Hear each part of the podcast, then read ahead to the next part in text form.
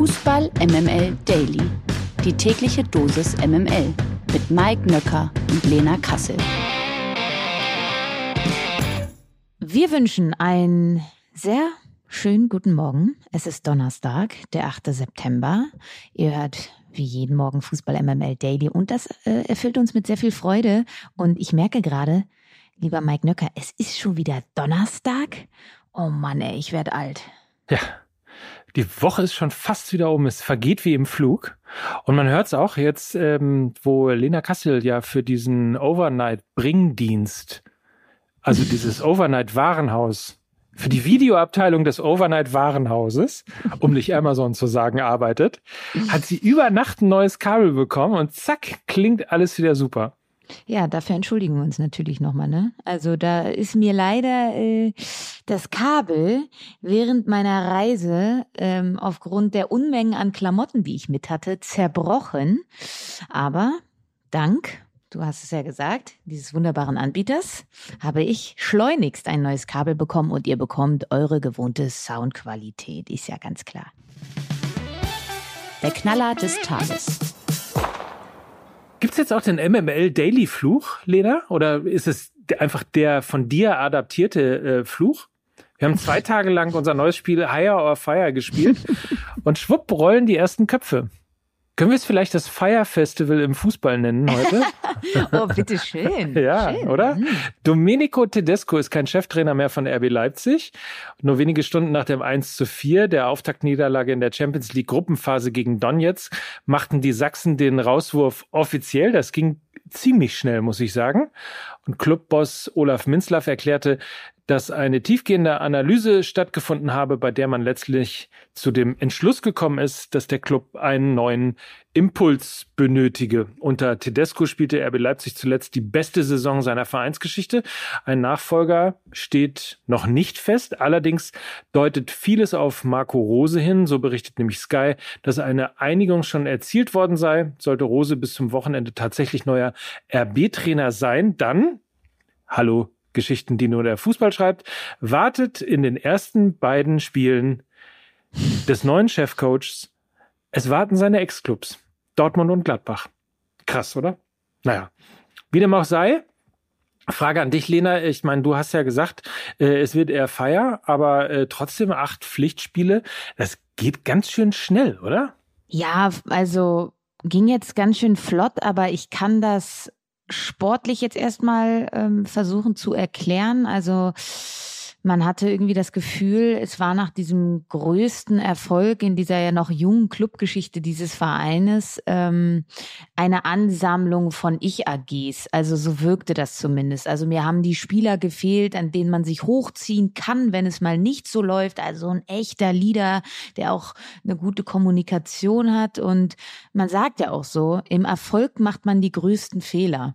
Und es wirkt ein bisschen so, dass das bei RB Leipzig ähm, auch komplett so aufgeht. Ähm, und ich finde nicht, dass man das nur auf Tedesco abwälzen kann, denn Thema ähm, Kaderzusammenstellung, Thema Achse in der Mannschaft, Keyplayer, die verschiedene Eigenschaften mitbringen. Also du brauchst Freigeister, du brauchst Mentalitätsspieler, du brauchst Hitzköpfe, du brauchst geradlinige Spielertypen. Und ich fand den Kader ähm, nicht ausgewogen genug oder finde ihn nicht ausgewogen genug. Du hast viele Achter, viele Zehner, viel ähnliche Spielertypen. Und ich finde, das erinnert so ein bisschen an den BVB in den letzten zwei bis drei Jahren, wo eben auch diese Typen, wie man ja so schön sagt, zumindest in diesem äh, Leipziger Kader auch zu fehlen scheinen. Und da muss sich natürlich auch Oliver Minzlaff an die eigene Nase fassen. Also es ist ein Versagen auf vielen Ebenen und ähm, Tedesco ist so ein bisschen ähm, das Bauernopfer. Natürlich nicht schuldfrei, aber er musste auch in einem Betriebsklima arbeiten, das ihm seine Arbeit ganz sicher nicht erleichterte. Und ich glaube, es ist ein fataler Fehler gewesen, so lange ohne Sportdirektor zu arbeiten. Ähm, Oliver Minzlaff ist eben ein früherer Langstreckenläufer und kein Mann aus dem Fußball. Und äh, ich finde, das hat man an der einen oder anderen Stelle schon auch gemerkt. Von daher ähm, ein ja, Versagen auf vielen Ebenen. Und na klar, Marco Rose mal mit Max Eberl, also da passt auf, auf so vielen Ebenen. Er ist in Leipzig geboren, seine Familie lebt da, er baut da ein Haus, hat RB-Vergangenheit, hat ja bei Salzburg relativ erfolgreich gearbeitet. Also das ist ein No-Brainer, dass äh, Marco Rose dahin kommt. So interessant, ähm, weil ich eigentlich am Anfang der Saison gedacht habe, dass äh, RB Leipzig gar nicht so schlecht eingekauft hat. Erinnern wir uns an Schlager. Also ich meine, wenn man alleine mal ähm, sich anschaut, was vorgestern auf dem Platz gestanden hat, äh, Silva, Werner, Kunku, Schoboschlei, Schlager, Leimer, Halstenberg, Diallo, kennen wir auch aus der Bundesliga, Orban, ähm, Simakan und Gulaschi und dann eben auch auf der Bank eben noch Namen wie David Raum, den wir ja auch gefeiert haben, als äh, guten Wechsel. Hairada ist noch dabei, Henrichs, äh, Kampel, Forsberg, also das klingt doch eigentlich wie eine gestandene Mannschaft, die also jetzt ich hätte jetzt nicht sofort daran erkannt, dass sie schlecht zusammengestellt ist. Naja, also ich habe es ja gerade schon angesprochen. Es geht ja auch nicht nur um diese Hard Facts, ähm, sondern auch, auch um, um, um sage ich mal, weiche Ebenen, die bedient werden müssen. Und da finde ich schon, dass die Spieler, die du gerade aufgezählt hast, qua Aura, qua Spielstil und für was sie so stehen, ähm, schon alle in eine Kategorie einzuordnen sind. Und ähm, ein Xaver Schlager ist nicht äh, der defensive Stratege, den diese Mannschaft braucht nach dem Abgang von Marcel Sabitzer. Und ähm, Timo Werner ist nicht der Ersatz für Yusuf Paulsen, der ja lange verletzt ist. Also kein klassischer Neuner da vorne drin. Also das und, und auch ein David Raum war jetzt nicht irgendwie eine Planstelle, die unbedingt besetzt werden musste, weil du da einen Angelino hattest. Also das sind alles glanzvolle und prunkvolle Namen gewesen, aber so wirklich die sportlichen Needs erfüllt haben sie meiner Meinung nach nicht.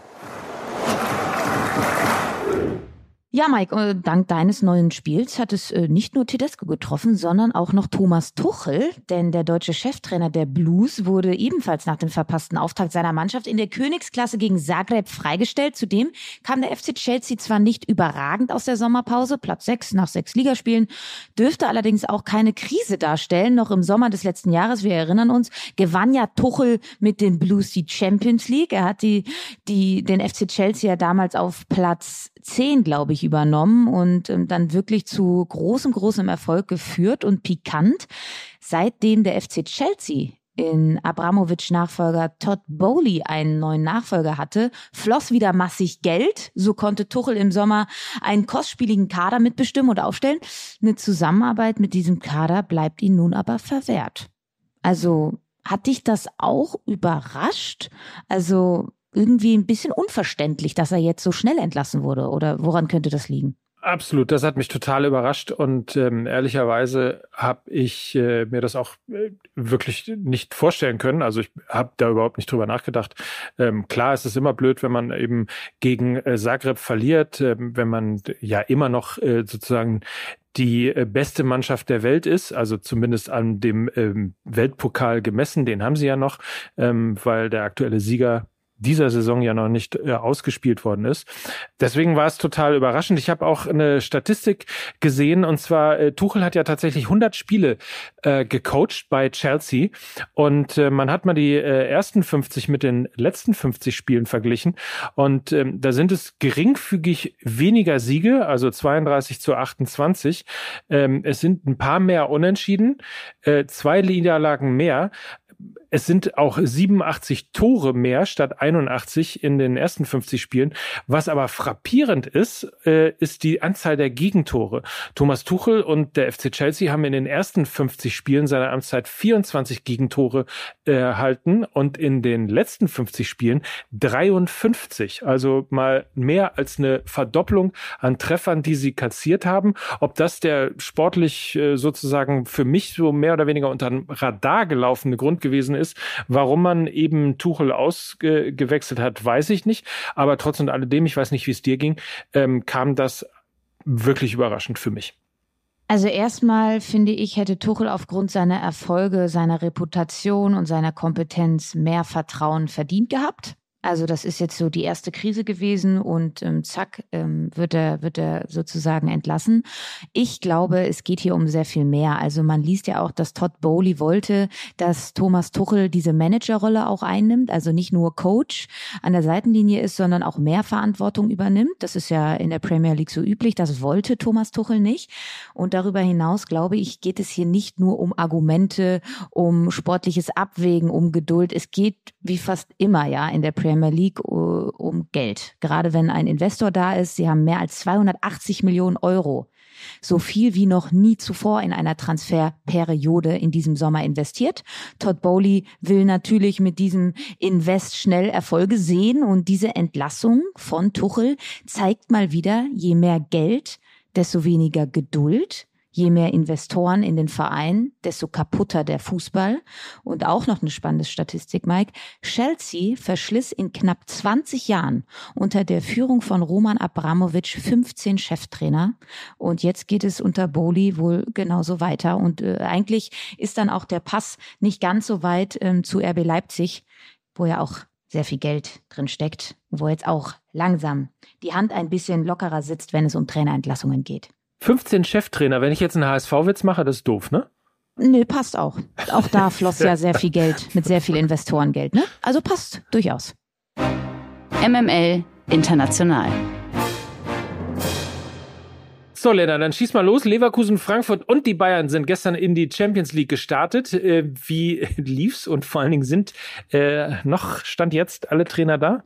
Ja, man, genau. Stand jetzt, man muss ja jetzt in Nico Kovac-Manier antworten. Stand jetzt sind alle Trainer noch da. Fangen wir mal mit Leverkusen an. Die haben ja dann gestern auch verloren. Ähm, ja, unfassbar bitter. Also dieses Tor von Brügge war ja ein 90-prozentiges Radetzky-Tor, der ich weiß nicht, das war so eine kuriose Szene, als ich die Szene gesehen habe. Er ist ja mit dem Ball, den er schon in seinen Armen hatte, ins Tor gefallen. Ich dachte, okay, will er wirklich Gerardo Seuana ähm, wegkriegen? Also das sah zumindest so aus. Und dann haben sie ja auch noch ein Tor erzielt und dann war der dicke C von Jonathan Tah im Abseits. Also sehr, sehr, sehr, sehr bitter. Sie haben kein Matchglück. Sie haben kein Glück bei ihren Abschlüssen. Leverkusen, auch da spannend in der Liga, äh, sind sie die Mannschaft, äh, wo die größte Diskrepanz zwischen Expected Goals und den eigentlichen erzielten Toren liegt. Also sie haben sehr viele Chancen, sehr viele gute Chancen, aber machen sehr wenige Tore. Und ich würde trotzdem sagen, Seoane sollte bleiben. Ich glaube, wenn der Knoten platzt bei Leverkusen, dann ist da auch alles wieder fein. Sie sollten äh, wirklich an Gerardo Seoane festhalten. Frankfurt 3 zu 0 gegen äh, Sporting Lissabon. Hab ich so nicht erwartet, weil... Verloren, muss man dazu sagen. Verloren, ja, genau. Wichtige Randnotiz, verloren. so ziemlich, ziemlich deutlich. Und ähm, eigentlich dachte man ja so, das erste Mal Champions League im Frankfurter Stadion, da, da, da wird doch was gehen, so vor allen Dingen Dingen, wenn du dir die Gruppe anguckst, du hast noch Marseille, du hast noch die Spurs und und halt eben Sporting Lissabon, das vermeintlich schwächste Team, dann musst du diese Spiele vor allem zu Hause gewinnen. Das ist ja der große Trumpf, den die Eintracht hat. Und ähm, ja, sie haben ja bis zur 65. Minute eigentlich eine ganz solide Partie gemacht und dann hat man eben gesehen, so, ja, willkommen in der Champions League. Das kann dann relativ schnell gehen, Doppelschlag von Sporting und dann ging es relativ schnell, äh, ja, wurde es dann auch deutlich, ne? Lehrgeld, würde ich sagen. Ne? Trotzdem muss man mal sagen, äh, fantastische Kulisse, fantastische Stimmung. Also die Premiere von Eintracht Frankfurt in der Champions League ist äh, auf jeden Fall, ich würde mal sagen, so bis zur 62. Minute total gelungen. Ähm, und dann ist es so klassisch, ne? Wenn du vorne deine Chancen nicht nutzt, dann äh, alte Weisheit, kriegst du sie halt hinten irgendwann rein. Ich, ich würde mal sagen, Lehrgeld. Ja, auf jeden Fall. Und ja, die Bayern waren ja auch noch am Start und ganz spannend. Wir haben ja ähm, die Woche über und auch die vergangene Woche, Mike, über das Spiel gegen Gladbach gesprochen, über das Spiel gegen Union Berlin, was ja so ein bisschen ähm, ja parallel lief. Ne? War ja ähnliche Spiele, sehr kompakt haben die Gegner gestanden. Bayern kam nicht durch, haben es immer verkompliziert und auch Inter Mailand hat in einem 3-5-2 gespielt, sehr kompakt, sehr tiefstehend und man hat gesehen, die Bayern haben gelernt. Sie haben mit sehr viel Tempo, mit sehr viel Tiefgang gespielt, haben es einfach gehalten. Paradebeispiel dafür, das ähm, zweite Tor äh, von Leroy Sané in Zusammenspiel mit Kingsley Coman. Das war One-Touch-Fußball, ein einfacher Doppelpass. Doppelter und, Doppelpass, ne? Doppelter Doppelpass und äh, dann kann es eben ganz schnell gehen. Und so knackst du halt eben tiefstehende Abwehrketten. Also sie haben aus den zwei vergangenen Spielen in der Liga gelernt.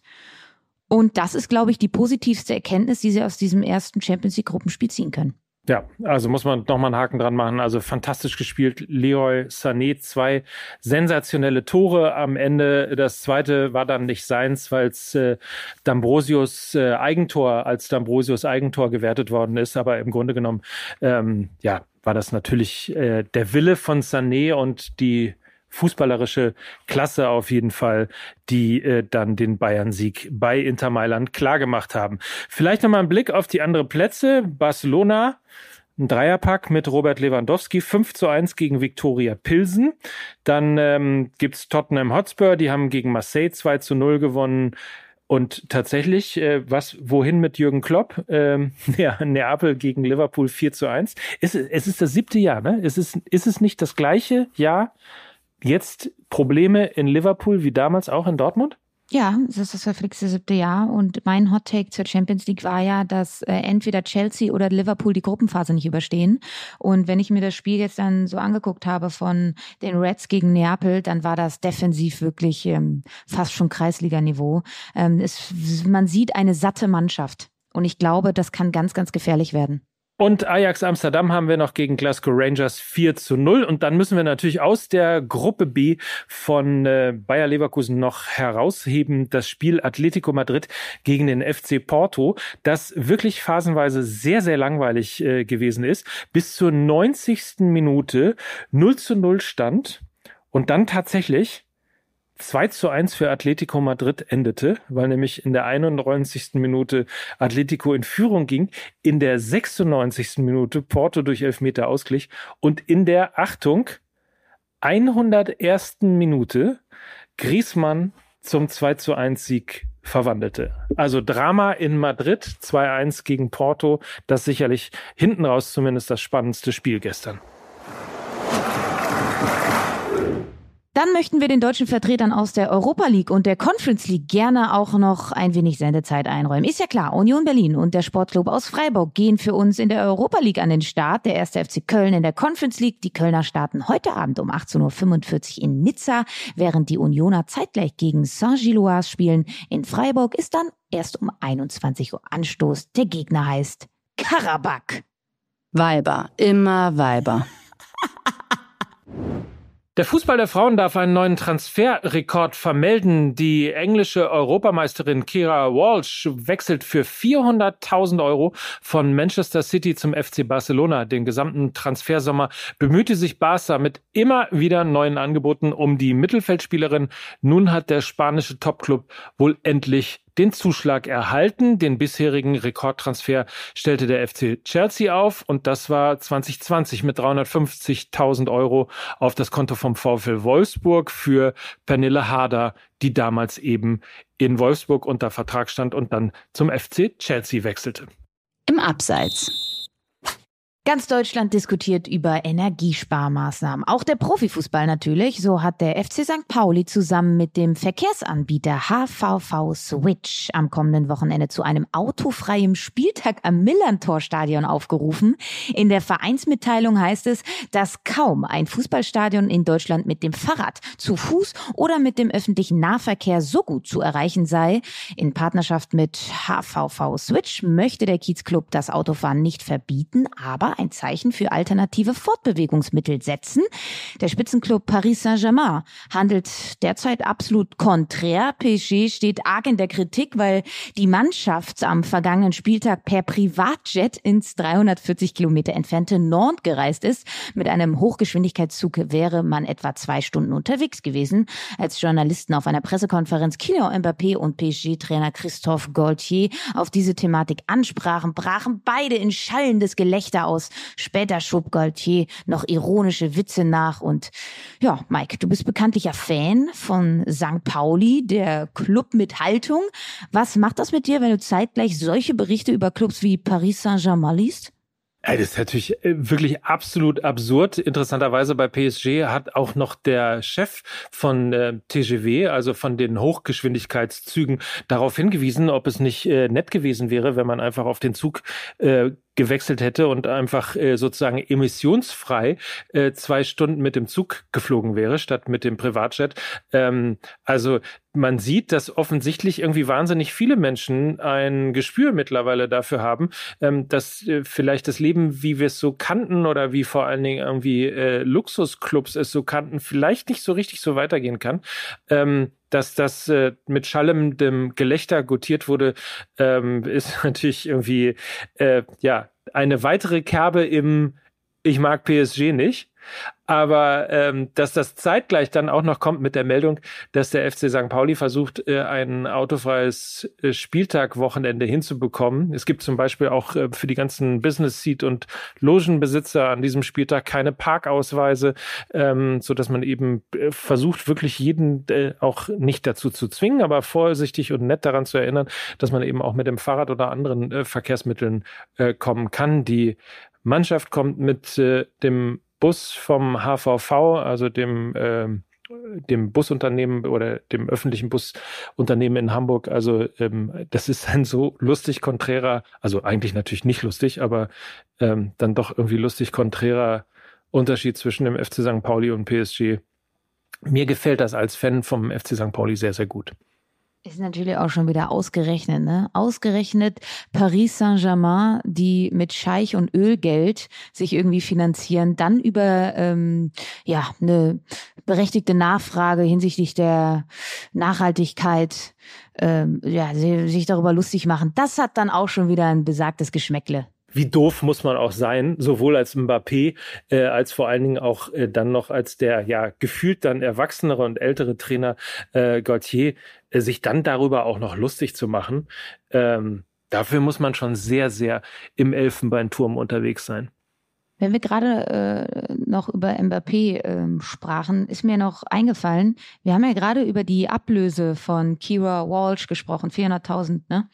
Ähm, ist ja in etwa so das vierfache Gehalt von Mbappé, ne? In der Woche. Ja, in der Woche. ja, schön. Schön auch, ne? Oh Mann. So, also, äh, weiß nicht. Wir, wir, wir entlassen euch jetzt trotzdem genau mit so einem Gedanken in den Tag. Könnt ihr alle mal drüber nachdenken, ne? Wie das, ja, äh, Dürft auch weiter mit uns diskutieren, so. ne? Also ja, schreibt, auf jeden Fall. Sch schreibt Lena gerne auf Twitter oder auf Instagram. Nein, mir natürlich auch.